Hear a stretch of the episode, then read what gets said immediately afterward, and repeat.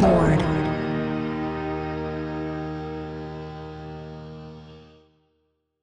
ビルボードポッドキャスト MC の太田です。生竹です。はい。ということでですね、本日が7月28日に収録してるんですけれども、もうオリンピックも始まって5日目ですか？え？金曜日？前の金曜日が開会式だったから、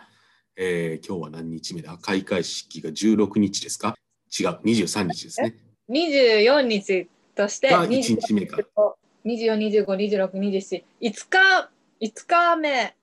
5日目、うん5日目、20え開会式を1日目としたらってこと？あ開会式を入れたら二十三、二十四、二十五、二十六、二十七、二十八で六日六日目です。ああ、6日目か。なるほど。ということで、もうそろそろ1週間経つって感じなんですけども、あのそんなにオリンピックをはい。見て,、見てないので、あれですよね、でも、でも、ね連日のメダルのメダルラッシュというかいろいろ盛り上がってる感じで。ああ、そうですね。でもなんかその、日本で開催されてるからさ、まあ、仮に見ようと思っても、昼間にやってるわけじゃないですか。普通に仕事してるんで、はい。見れないですよね。うん。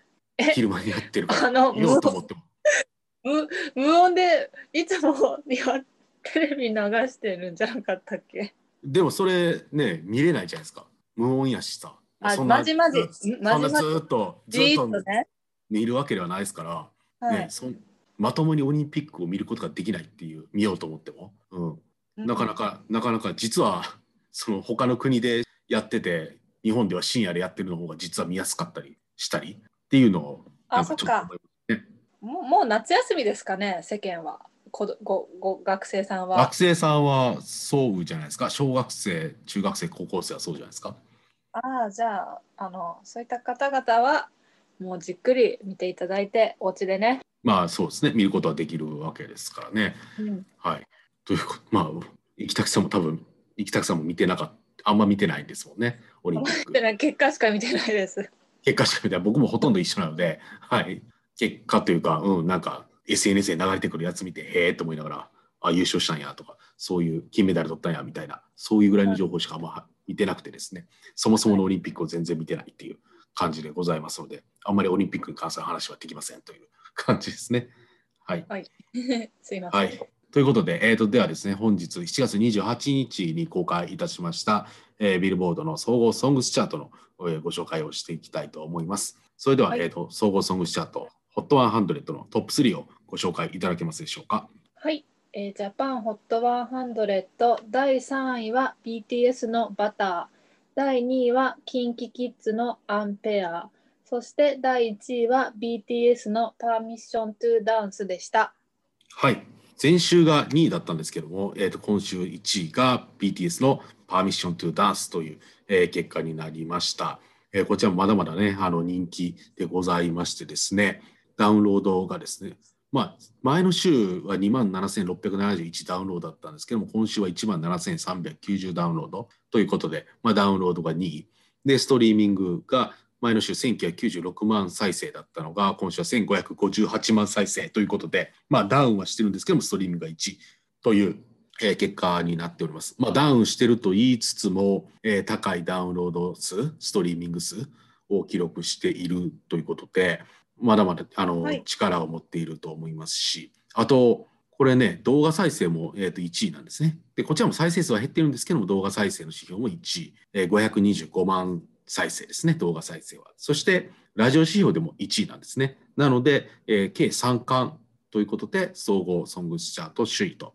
いう結果になっております。はいね、もうこれリリースもうチャートイン週3週目なんですけどもなんですけどもラジオ指標では1位を獲得しているというところで結構リクエストが多いんですかねこれは。あ、そうそうだと思います。ねね新曲まあ古い曲ではないですけど新曲っていうわけでもそろそろなくなってきたと思うんですけどもでもラジオ指標では1位を取っているっていうのは結構そういうそのラジオを聴いている層の皆さんにも訴求されちゃんと訴求されているっていうか、えー人気になっているってことの表れなんでしょうね。うん。あと3位にもね今週総合の3位にも BTS の「バター」が先週に引き続き、えーチャートインしているという結果になってですね、まあ、こちらもチャートイン週で言いますと、えーチャートイン回数10週なんですけども、えーまだ、えー上位3位に入っているという結果になっております。こちらもそうですね、えダウンロードが今週も8617ダウンロードで、ダウンロード指標が10位、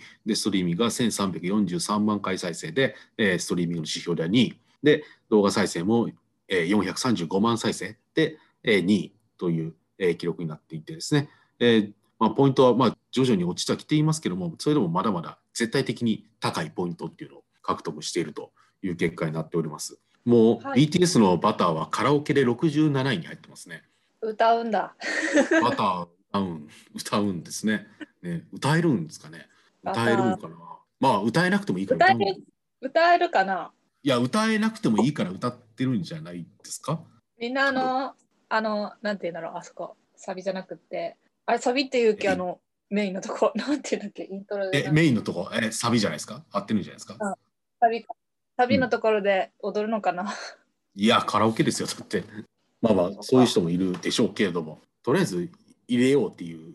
意思があるんですかね？BTS のダイマナダイナマイトもねカラオケの指標だと55位に入ってるんですよね。いや難しいと思うねんなほんまに。待って、じゃあさ、私、ちょっと最近思ったんですけど、はい。ちょっとまたごめんなさい、BTS から外れちゃうんですけど、うんうんはいオフィシャルヒゲダンディズムのクライベイビーあるじゃないですか。はいあれ、今回カラオケ12位入ってますけど、はい。これこそ歌うの難しいですよ。おおそれはどういう理由で高いってことですか？え、もうなんか一般の人はこうつかめないですよ。なんか音程とかリズムとか。なんかすごい転調がこう入ったり、あの低いとこからうわーっていったりとかするから、うんもうんうんうんう、え、なかなかこれハハイレベルな曲だと思うんですけど、うんうんうんこの一曲、もう頭からお尻まで。うんうんうんうんあみんな、みんなというか、たくさんの方カラオケで歌ってるみたいですね。そうなんや。ちなみにそのねオフィシャルヒゲダンディズムのクライベイビーは今週は総合ソングスチャートで8位になっておりまして、えーダウンロードとストリーミングはともに7位、動画再生が10位、でカラオケが12位という結果になっているんですけれども、えーそうですね。っていうかもうヒゲダンの楽曲ってね、他の楽曲も含めて、まあ難しいですけど。絶対男性が歌うにはちょっと高いし女性が歌うには低いみたいな感じだと思うので結構難しいところだと思うんですけどでもまあそういうふうにとにかくとりあえずヒット曲を歌いたいっていうチャレンジしたいっていう気持ちがあるっていうことなんですかね。まあそうでしょうね。私もうん学生の時は、なんか最新曲あったらみんなとりあえず入れてた気がする。うんうんうん、とりあえずね最新曲を歌ってっていうなんか90年代とかさなんか特にそういう機運が強かったらしいじゃないですか僕も聞いた話ばっかりですけれどもなんかそういうリリースされてもうすぐもう1週間ぐらいでもうとりあえずカラオケで歌うと。もう流行を抑えているんだみたいな。うんうん、あそれはあると思います。あの、うんうん。どれだけ知ってるかっていう、なんかそういうのもあると思そうカラオケでどれだけ最新曲を歌えるかっていったところが結構そこに力を入れている人っていうのが結構今僕は90年代の話をしてますけど90年代に聞いた話をしてますけれども、えーっていうのもあったみたいででもなんかそのカラオケで結構昔の曲が歌われているみたいなニュースとかもあったりしますけれどもでも一番上位の方を見てみるとやっぱりこういうあの今まさにヒットしている楽曲っていうのが、えーちゃんとチャートにしているっていうのがよくわかりますよね。たとえそれが歌うのが難しくても簡単でもとにかく入ってくるっていうところう。はい。ねそんな中でも残酷な天使のテーゼは9位に入っているっていうねカラオケの強いですけれども、ね、ちなみにねカラオケの1位っていうのは有利のドライフラワーになっててですね。でカラオケ2位が結構これカラオケの2位がアドのうっせぇわなんですけども結構1位と2位の差っていうのは結構開いてるんですよねこれ実は。結構ダントツで有利のドライフラワーなんですよ、まあ、まさしくあれね歌に歌そのものにフォーカスを置きまくっている楽曲だと思うんですけれども。まだそう、まだなんか歌えやすそう。あの、アドに比べたら、うっせぇわに比べたら、まだ、まだドライフラワーの方が。気持ちよく歌えそうですね。夜にまあ、アドのうっせぇわるも歌いやすい人には、そうですね、アドのうっせぇわも、なんか、まあ、この曲調が歌いやすいっていう人もいるかもしれないですけども、な結構喉を使うと思うので、有利のドライフラワーも、まあ、喉は使うとは思いますけど、結構滑らかに進んでいく楽曲だと思いますし、結構聴けば聴くほどね、なんか、このドライフラワー聴けば聴くほど面白い曲だなと思ったりしますね、僕。ドライフラワーも長くトップ10にいますからね。ますね。うん。なんか落ちない。ね、なんかドライフラワーってなんかあんま J-POP っぽく感じなくないですか？なんて言うんだろう。僕の感想ですけど、メロディーライン。ギターだけだなんか曲のメロディーがなんかね、あんまり、うーん、なんか実は意外と聞いたことないパターンかもみたいなっていう気持ちになったりとかね、したりするんですよね。実は日本の楽曲ではあまりないメロディーの進み方をしてる気が僕はなんとなく感じるんですけども、でもまああくまでなんとなくなんで、あれなんですけど。まあ、この曲ももうそろそろ、もうそろそろ1年いくのかな、ドライフラワーは、えーっと、こ夏れ、後期ぐらいに10とかに入ってきたんで、まあ、もうそろそろ、もうそろそろではないか。でもまだに、この1、2ヶ月はトップ10にいそうな気もしますね。うーん、そうですね。初めてその100位以内に HOT100 というチャートにしたのが、2020年の11月4日公開のチャートですね。なので、まあ、あと4ヶ月ぐらい経ったら、4ヶ月いや、3ヶ月か。あと3ヶ月ぐらい経ったら、えーまあ、1年ぐらいチャートにしてるっていうことになるんですかね。はい。はい。じゃあね、えっ、と、ちょっとカラオケの方に話がそれましたけども、えっ、と、ちょっと総合ソングスチャートの方に戻りましてですね、えー今週の2位には初登場で KinKiKids のアンペアが、えー入っております。こちらはですね、CD のセールスが1位、ルックアップが2位、ラジオが12位、えー、Twitter が15位という結果になっております。えー CD の、えー売上がですね、CD の売り上げがですね、えー17万3387枚を記録しておりますという結果ですね。はい。という、えー総合ソングスチャートでございますけども、今ね、ちょっと KinKiKids の話ではないんですけど、キスマイがストリーミングに出るようになるみたいですね。なんか LINE ミュージックさんでしたっけ？そうですね。LINE ミュージックで。LINE ミュージックさん。そう、LINE ミュージックでキスマイの楽曲が配信配信されるようになるみたいですね。まあ、全楽曲ではないんですけども、その8月10日にですね、ベストアルバムが、えー、とリリースされるということで、はいまあ、これ期間限定での企画とのことなんですけども、まあ、そのベストアルバムに、えー収録されている楽曲が、えー、と配信されるという形ですかね。うん。うんうんうん。まあ、あの、はい。これはまた、あれですね、徐々に他のプラットフォームでも聴けるようになったらうんいいですね。やっぱりなんか徐々にそういうデジタルの領域にじわじわと裾野を広げてきている広げようとしている感じが、ね、感じられますよねさっき最近の SNS や YouTube の展開とかを考えると、うん、はい、はいそうです。はい、結構これ大きなトピックスだなと思ったのでちょっとご紹介させていただきました。ということで、まあ、トップ3ご紹介させていただきましたけれども今週のですね4位にはですね、えー、とミレニアム・パレードとベルによる You が、えーチャートにしててですねこれは前の週9位だったんですけども今週は4位に入っていてで今週もダウンロードの指標で1位を記録しているんですね。はいまあ、ダウンロードですと、えー今週がですね、えー3万79ダウンロードということで前の週よりダウンロード数を伸ばしてるんですね。で、ストリーミング数も前の週が295万再生だったが、今週、えー618万再生という記録を叩き出していると。また、動画再生も今週238万再生ということで、動画使用も3位という結果になっててですね、9位から4位に上昇している、えー結果になっててですね、で、これ、竜とそばかすの姫というあの細田守監督の、えーアニメの楽曲なんですけれども、まあ、アニこの竜とそばかすの姫自体も結構興行収入というかそういった点では好調に見られているようでして今興行通信社によると興行収入は24億円を突破していると観客動員も169万人という結果ですね。まあ、この周期期間にこの4連休が入っててですね22、23、24、25が、まあ、こういうタイミングでも見に行った人はいるんかなとも思いますし結構この細田守監督のこれまでの作品の中でも一番の興行収入を叩き出しそうなあの勢いだそうですね今回。この「竜とそばかすの姫は」ね、大ヒットスタートをうん。決めているみたいですね。うんそうですね。やっぱりなんかアニメ強いですね日本。ね、ここ最近、まあ、ここ最近って言っていいのかな？でもこんだけ多くの人が見るようになったっていうのはこう5年56年じゃないですかだからやっぱりいやそれまでもアニメはもちろん人気だったですけどなここまで多くの人が見るってジブリ以外あったんかなっていう感じだと思うんですよね。なんか体感としてですけど。なんかしね深夜のアニメとかいっぱいありましたけどもこんだけなんか劇場で公開してこれだけ多くの人が入ってくるっていうところ結構でここ56年くらいじゃないですか。それこそね、まあ、ジブリもそうですけど「君の名は」であったり「天気の子」っていった新海誠さんの、ね、作品であったり、まあ、最近だったら「新エヴァンゲリオン」であったり「鬼滅の刃」であったりでコナンは毎年ね興行収入いいですしね。これだけ、ね、多くの人がアニメの作品をに触れているっていうところ。結構ねだから、まあ、今回もアニメ作品ですけども、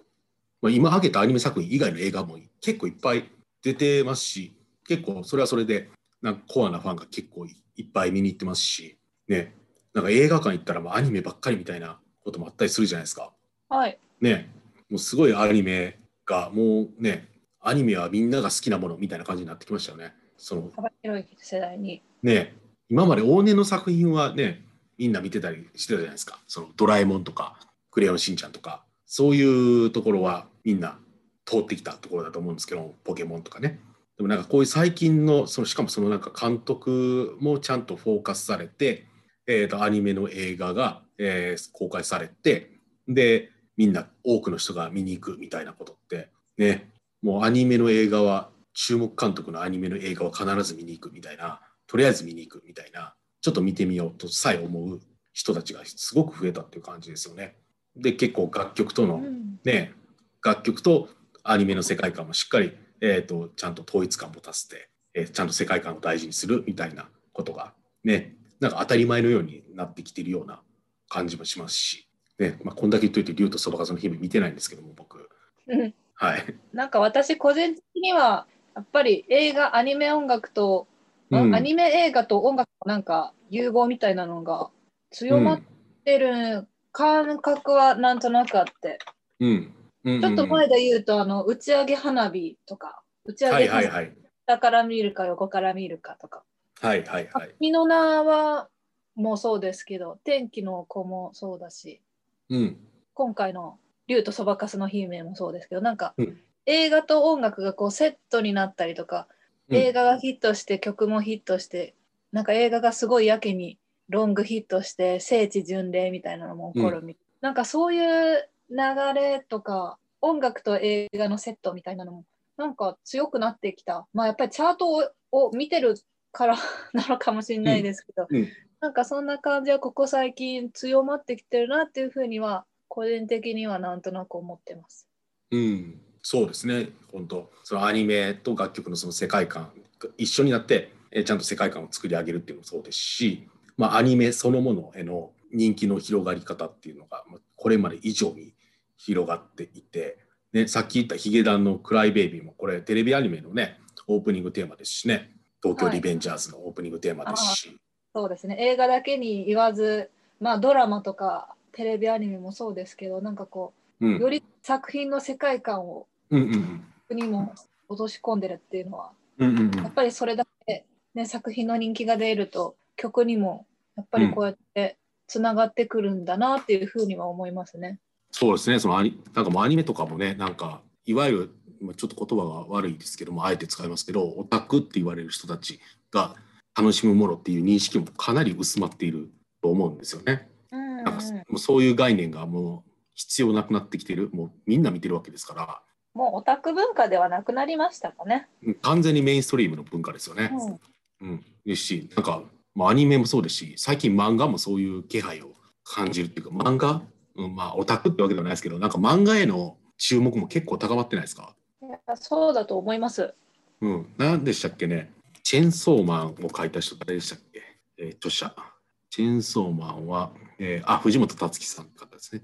でこの藤本達樹さんが最近ね、あのー、出したんですよ。作品を「ルックバック」っていう作品ですか。これ読み切りなんですよ。だから1話で終わるんですけどこれがすごいすごいみんな読んでましたね。ルこの「ルックバック」っていう作品。ご存知ですか？ルックバックっていう作品。さんの周りで？はい。僕の周りどころの騒ぎではなかったんですけど。嘘。私には起きてない。ごめんなさい、はい、そう7月19日にあの公開されたんです。公開っていうか配信されたんですよ。ジャンププラスで。で「ルックバック」っていうのを、はい、えー、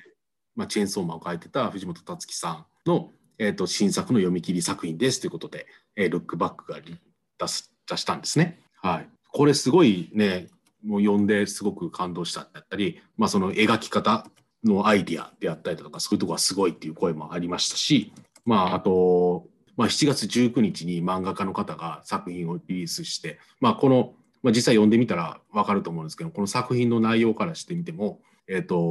2年前ですか？2年前の7月19日はあの京都アニメーションのあの放火殺人事件があった、え、日でございまして、まずあれから2年というタイミングで、まあ、作品をこういう、まあ、読んでいただいたら分かるんですけどもそれにも通じるような、えーと、作品でもあるこの「ルックバック」っていうのが作品配信されてですね、まあ、そういう考察記事みたいなのもいっぱい出てきたぐらい非常に話題になっている、まあ、面白いっていう声もあれば考察記事を出すような人もいれば、まあ、その描き方が斬新みたいなところも見ている人もいれば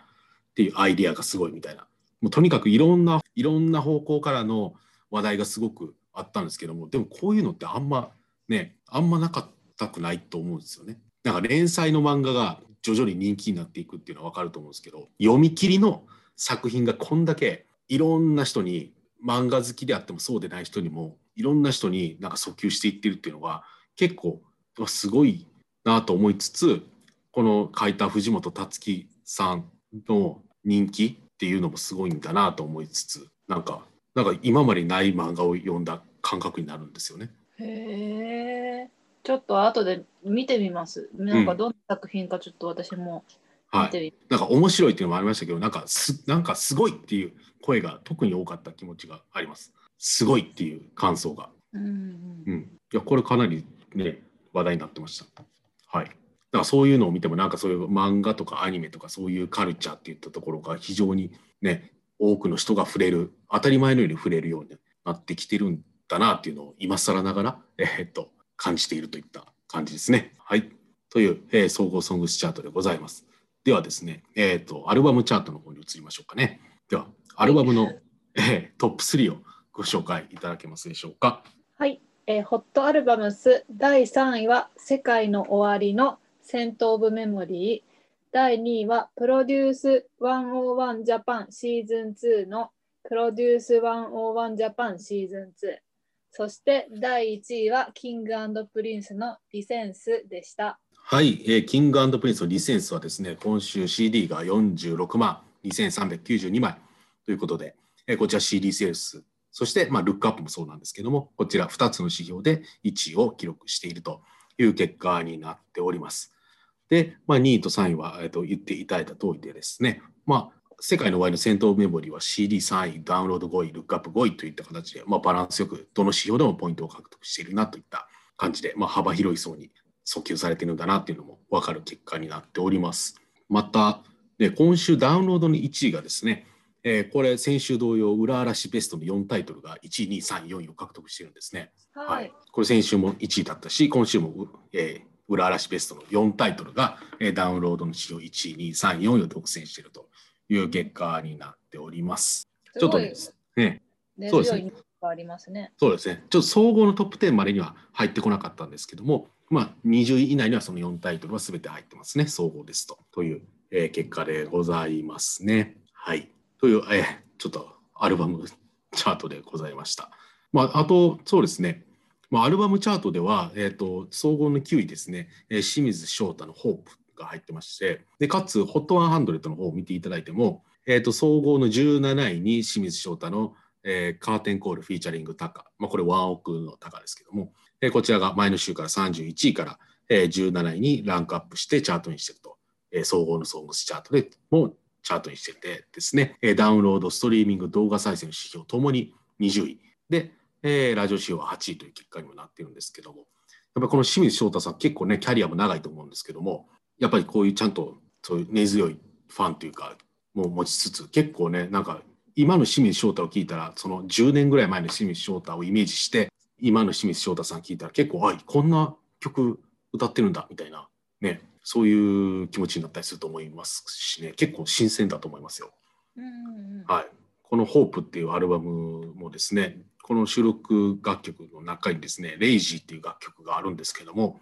これもなんか、えー、こんな曲出してるんだと出してるっていうかこんな曲もやってるんだっていうのが結構ね新鮮でしたね僕は。はい。太田さん的には。あ僕的にはっていう話です。はい。まあ、アーティストさんとしアーティストとしては、まあ、やっぱり、ね長年やられてるキャリア長い方だったらいろいろ挑戦されたりとうんか、うん日々されてると思うんでそういうとこなんか過去作、今ねストリーミングで過去作も一気に聴けるからなんか比べられるもん楽しいですよね。ね、そうですね。はい。というところもちょっと、まあ、チャート見て気になったところでございます。はい。はいということでですね、今週の7月28日公開の総合ソングスチャートとアルバムチャートを振り返っていきました。ということで、えーまあ、今週の、えーポッドキャストは、えー以上にさせていただこうかなというふうに思います。はい。ということで、えー本日はお聞きいただきありがとうございました。ではまた来週、えーさようなら。さよなら。